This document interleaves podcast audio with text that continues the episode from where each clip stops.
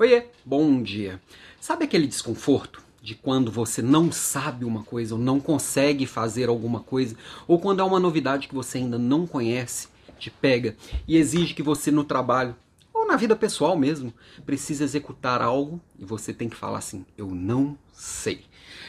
Bom, eu tenho 43 anos e eu vejo que o pessoal da minha idade, ou próximo à minha idade, assim, entre os 35 e 50, é, eu vejo que a gente sente muita dificuldade. Eu me incluo nisso, tá?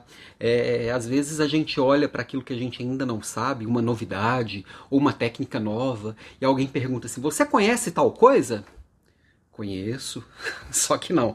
E às vezes, assim, eu, eu tenho me permitido um pouco mais, ainda não é natural, mas eu tenho me permitido muito mais, na verdade, falar eu não sei. Por quê? Nesse mundo VUCA de hoje, esse mundo maluco que tudo muda o tempo inteiro, é... todo mundo é um eterno aprendiz. Todo mundo é iniciante em alguma coisa e a gente às vezes precisa, às vezes não, sempre precisa se permitir ser iniciante.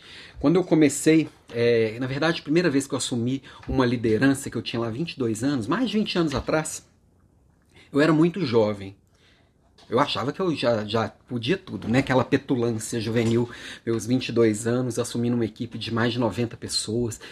Baita responsabilidade, né? Cuidar de 90 famílias.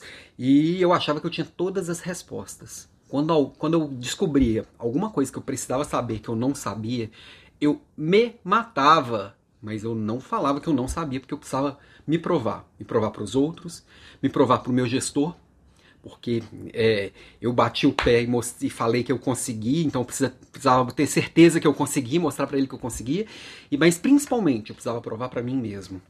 Eu não aceitava para mim o eu não sei. Se eu não sabia, eu tinha que me virar, e às vezes em um dia. Eu aprendi a fazer PCP, Planejamento Controle de Produção, em dois dias.